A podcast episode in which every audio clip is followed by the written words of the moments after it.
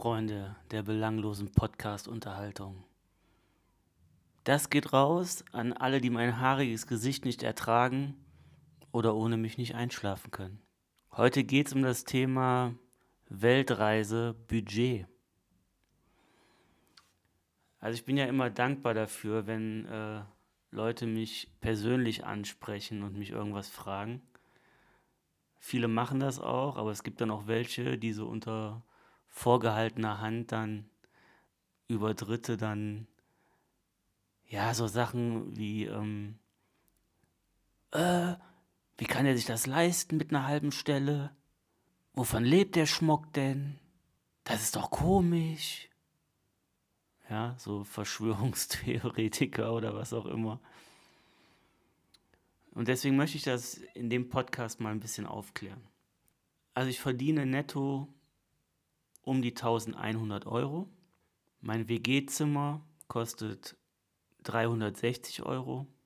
Und ansonsten habe ich keine festen Ausgaben, die monatlich von meinem Konto abgebucht werden.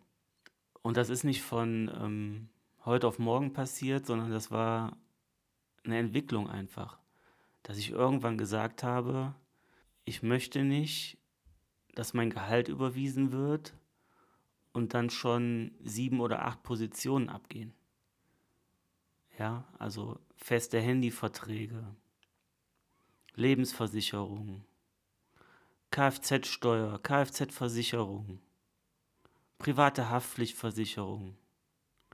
Was weiß ich, was es da alles gibt. Wahrscheinlich zahlt noch irgendjemand in so einen Rentenfonds oder ja, kann ja jeder auch machen. Ne? ist ja, da sage ich nichts gegen, aber ich wollte das halt einfach nicht und deswegen ist es einfach so, dass ich von diesen 1100 Euro die 360 Euro Miete überweise und wenn ich mich dann zusammenreiße, brauche ich lediglich nochmal 150 bis 200 Euro für Lebensmittel. Ich trinke hauptsächlich Wasser. Morgens trinke ich einen Kaffee, okay, auch einen guten Kaffee. Das heißt also, da muss ich dann halt auch im Monat nochmal so 20 Euro für rechnen. Aber der Rest wird einfach gespart. Und das klappt bei mir auch nicht immer. Zum Beispiel, als ich meinen YouTube-Kanal gestartet habe, habe ich natürlich investiert, weil ich hatte ja nichts. Ich brauchte also eine Kamera, ich brauchte einen Laptop zum Schneiden.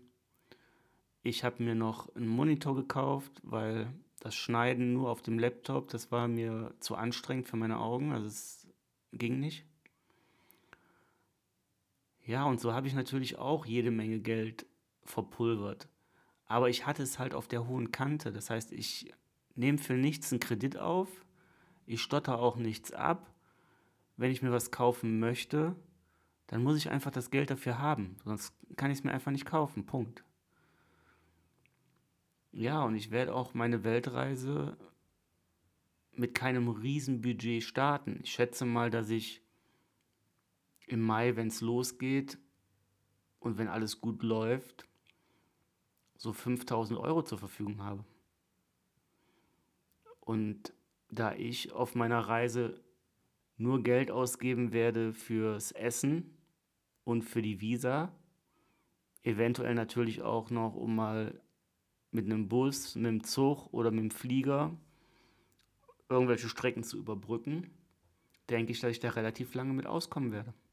Ich habe jetzt schon wieder neue Überlegungen, weil ich habe ja viel Tagesfreizeit und das ist natürlich schön, dass ich viel Freizeit habe. Da ich mich aber relativ wenig mit Fernsehen oder dergleichen ablenke, geht mein Kopf natürlich auch in einer Tour. Also das Karussell dreht sich verdammt schnell. Ich habe mir jetzt überlegt, dass ich eigentlich gar keine Lust darauf habe, überall Visas zu bezahlen. Und die Route, die ich mir jetzt ursprünglich ausgesucht habe und die ich auch ähm, vorgestern erst über Komoot geteilt habe. Ähm, die geht natürlich relativ schnell schon durch Länder, wo man halt immer ein Visum braucht und dieses natürlich auch bezahlen muss. Das heißt, ich überlege ernsthaft, ob ich meine Route nicht ändere. Und zwar habe ich jetzt überlegt, dass ich lieber erstmal von hier nach Portugal fahre. Und dann, wenn ich an der portugiesischen Küste bin, versuche, mit einem Containerschiff überzusetzen nach Amerika. Ob jetzt Südamerika oder Nordamerika, ist mir eigentlich erstmal wurscht. Ob ich jetzt von Kanada runterfahre oder ob ich von Patagonien hochfahre. Das Einzige, was da eine Rolle spielt, ist natürlich ähm, die klimatischen Verhältnisse, wie das Wetter zu der Zeit ist. Das muss man dann halt schauen. Und natürlich auch, was es kostet. Ich würde ungern fliegen, aber wenn Fliegen jetzt viel billiger ist, dann fliege ich auch. Weil mein ökologischer Fußabdruck, behaupte ich mal, ist schon sehr gering. Ich habe kein Auto, ich habe kein Motorrad, ich habe ein kleines WG-Zimmer, ich verbrauche wenig Strom, Wasser und auch Gas für Heizung, weil ich mein Zimmer zum Beispiel gar nicht heize, weil ich das gar nicht vertrage, weil ich dann direkt trockene Haut kriege und so weiter. Ja, und das sind alles so Überlegungen, die einem so durch den Kopf schwirren. Aber Leute, wenn ihr eine Weltreise machen wollt, dann macht die. Natürlich müsst ihr dafür sparen und natürlich müsst ihr euch da im Vorfeld Gedanken machen. Aber ihr könnt euch das Ganze natürlich auch kaputt überlegen. Und da äh, war ich ja jetzt schon kurz davor. Also reflektiert da ein bisschen und seid da vorsichtig und beobachtet mal selber, was in euch so passiert und was vor sich geht, weil das auch ein ganz wichtiger Aspekt ist. Und der erste Schritt, um Geld für eine Weltreise zu sparen, ist in meinen Augen einfach, dass man sich mal einen Kontoauszug von einem Monat zieht. Und dann ist das kein Hexenwerk. Man schreibt sein Gehalt auf und alles, wo ein Minus davor steht, schreibt man da drunter. Und dann ist das eine ganz einfache Rechnung. Dann wisst ihr genau, was überbleibt. Und dann könnt ihr natürlich überlegen, oh, das ist aber wenig, was da überbleibt. Was kann ich denn jetzt von den Sachen, wo ein Minus vorsteht, streichen oder weglassen oder sofort kündigen oder wann kann ich es kündigen? Also nach den Fristen zu gucken. Und dann kann man natürlich gucken, welche Sachen, wo ein Minus vorsteht, kann man einfach weglassen. Sei es Kredite, sei es Daueraufträge für Zeitschriften, fürs Internet, fürs Handy oder dergleichen. Da muss man halt die Kündigungsfristen mal ein bisschen beobachten, wann die auslaufen oder wann kann man dann kündigen. Und da muss man sich das aufschreiben. Da muss man sich halt so ein Haushaltsbuch quasi machen. Ja, Haushaltsbuch ist Tipp Nummer zwei. Sobald ich weiß, was alles von meinem Konto abgeht und was habe ich davon dann irgendwie gedeckelt, indem ich es gekündigt habe oder nicht mehr bezahlen muss, dann geht es darum zu kontrollieren, was gebe ich denn im Monat so aus für Lebensmittel, für Sachen, die man sich kauft, für Kleidung, was weiß ich. Und anhand der Geschichte lässt sich relativ schnell ein Potenzial erarbeiten, wo man sparen kann. Und wenn man diese ganzen Posten dann eingespart hat und dann hoffentlich irgendwann an so einen Punkt kommt, wo man sagt, okay, ich muss nur noch Miete bezahlen, dann hat man auf einmal auch jede Menge Geld über zum Sparen. Und ich weiß, das ist natürlich leicht gesagt für jemand, ähm, der nur für sich alleine verantwortlich ist und auch alleine lebt. Aber ich denke auch, äh, dass das für Familien möglich ist.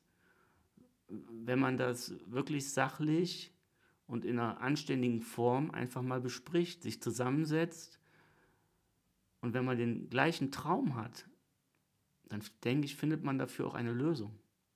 Ja, und dann rückt das Zeitfenster ja schon näher, wo es losgehen kann. Weil man weiß ja dann, wie viel kann man sparen, wie lange muss man sparen, um sich auch sicher zu fühlen, loszureisen? Und dann sollte man schon so ein halbes Jahr vorher sich überlegen, was brauche ich an Krankenversicherung zum Beispiel, welche möchte ich nehmen, was kann ich schon mal bei eBay Kleinanzeigen zeigen, inserieren und verkaufen, kann ich eventuell jetzt schon die Wohnung kündigen. Wohnung ist übrigens auch ein Thema. Wenn man eine relativ große Wohnung hat, kann man natürlich auch sich direkt um eine kleine Wohnung kümmern und dann die große auch kündigen, das spart auch Geld. Und wenn man weiß, dass es nur für eine gewisse Zeit ist, also ein Übergang, dann denke ich, kommt man auch mit relativ wenig Platz zurecht. Weil man ja weiß, wofür man es macht. Man will ja um die Welt reisen. Ja, und wenn man dann die kleine Wohnung hat und schon viele Sachen verkauft hat, wodurch man auch wieder mehr Geld zur Verfügung hat, dann kann man langsam anfangen mit den schönen Dingen. Sich eine Route überlegen, sich zu überlegen, wie möchte ich reisen? Möchte ich vielleicht mit dem Zug reisen, mit dem Fahrrad, zu Fuß oder möchte ich durch die Welt fliegen? Das muss ja jeder für sich selber entscheiden und jeder muss natürlich auch für sich entscheiden, was macht mir Spaß. Wenn Wandern für mich schon immer die Hölle war, dann brauche ich mir nicht überlegen, mir einen 25-Kilo-Rucksack zu schultern und damit durch die Welt zu latschen. Das ist Quatsch. Aber wenn ich gerne Fahrrad fahre, dann sollte ich auch vielleicht schon ein Jahr oder zwei Jahre vorher mein Auto verkaufen, mir schon mal ein Rad kaufen, was halbwegs taugt und dann auch alle meine Wege mit dem Fahrrad zurücklegen, um auch schon mal eine Grundkondition zu haben. Und ich persönlich glaube auch, dass das das Immunsystem stärkt, wenn man bei Wind und Wetter auf dem Fahrrad sitzt. Und was für mich auch noch ein wichtiger Aspekt ist, ist, man sollte sich von Süchten, die man hat, tunlichst verabschieden. Weil es macht keinen Sinn, wenn man ein Alkoholproblem hat und jeden Abend so und so viel Alkohol in sich reinschüttet, dann eine Weltreise zu machen. In meinen Augen macht das keinen Sinn. Viele kennen das vielleicht, wenn sie sich mal einen über den Durst getrunken haben. Äh, dann wird man auch spendabel mit dem Geld. Und am nächsten Tag guckt man in sein Portemonnaie und denkt sich, wo ist das ganze Geld hin? Und das ist auf einer Weltreise natürlich total kontraproduktiv. Oder wenn ich eine Tablettenabhängigkeit habe und dann auf der ganzen Welt permanent Tabletten nachkaufen muss oder mir schicken lassen muss, oder da kenne ich mich jetzt nicht so aus, aber ihr wisst, was ich meine. Also wenn ihr irgendeine Sucht habt, dann müsst ihr die natürlich im Vorfeld auch erstmal angehen. Weil das Wichtigste, glaube ich, auf so einer Weltreise ist nicht eure, also ist auch eure körperliche Verfassung, aber auch eure psychische Verfassung. Und gerade bei Suchtthemen ist die Psyche natürlich meistens sehr angeschlagen. Und das ist keine Grundvoraussetzung, um eine Weltreise zu machen. Also ihr seht, so eine Weltreise kann natürlich im Vorfeld auch eine Chance sein, was für sich zu tun, für seinen Körper und für seine seelische Verfassung. Dass man erstmal guckt, dass man physisch und psychisch gesund ist, was ja immer schon mal ein Riesen-Benefit ist, und dann erst auf Weltreise geht. Also ich könnte jetzt stundenlang so weiterreden, aber das ist natürlich für jeden auch ein bisschen anders. Ihr müsst halt, also ihr müsst gar nichts, aber ich persönlich denke, dass es Sinn macht, erstmal in sich hineinzuhorchen. Wie geht's mir? Wie ist mein Ist-Stand und wo will ich hin? Und das kann für jeden Menschen natürlich anders sein und ist eine ganz individuelle Nummer. Aber was ich euch einfach sagen möchte, ist, allein diese Überlegungen machen ganz viel mit einem. Und ich glaube, dass das immer in eine positive Richtung geht. Das heißt, Vorbereitungen für eine Weltreise haben ganz viele positive Aspekte. Man räumt einfach auf, sowohl in seinem Haushalt wie in seiner Seele. Und das ist, auch wenn ihr dann irgendwann doch nicht auf Weltreise geht, habt ihr euch auf jeden Fall was Gutes getan. Ja, und dafür wünsche ich euch einfach ganz viel Kraft und Mut und lasst euch inspirieren lest Bücher von Reisenden oder geht auf Vorträge von Reisenden. Schaut euch Videos oder Dokumentationen an von Reisenden. Schaut euch auf YouTube äh, Videos an. Da sind auch ganz viele tolle Sachen, die man sich anschauen kann. Ja, und wenn ihr dann inspiriert seid, dann wird euer Bauch euch schon sagen, in welche Richtung das geht und wo ihr dann schlussendlich Lust drauf habt. Und dann könnt ihr anfangen, darauf hinzuarbeiten.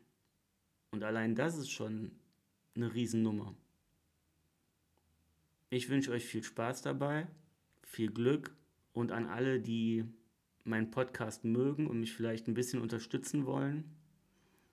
Ich verlinke euch unten einen QR-Code mit meiner Bankverbindung und wer Lust hat, kann mir was überweisen. Für einen Kaffee, für einen Tee, vielleicht auch schon fürs erste Essen in der Garküche in Thailand. Wer weiß. Oder in Mexiko. Es bleibt spannend. Ich wünsche euch alles Gute. Ciao.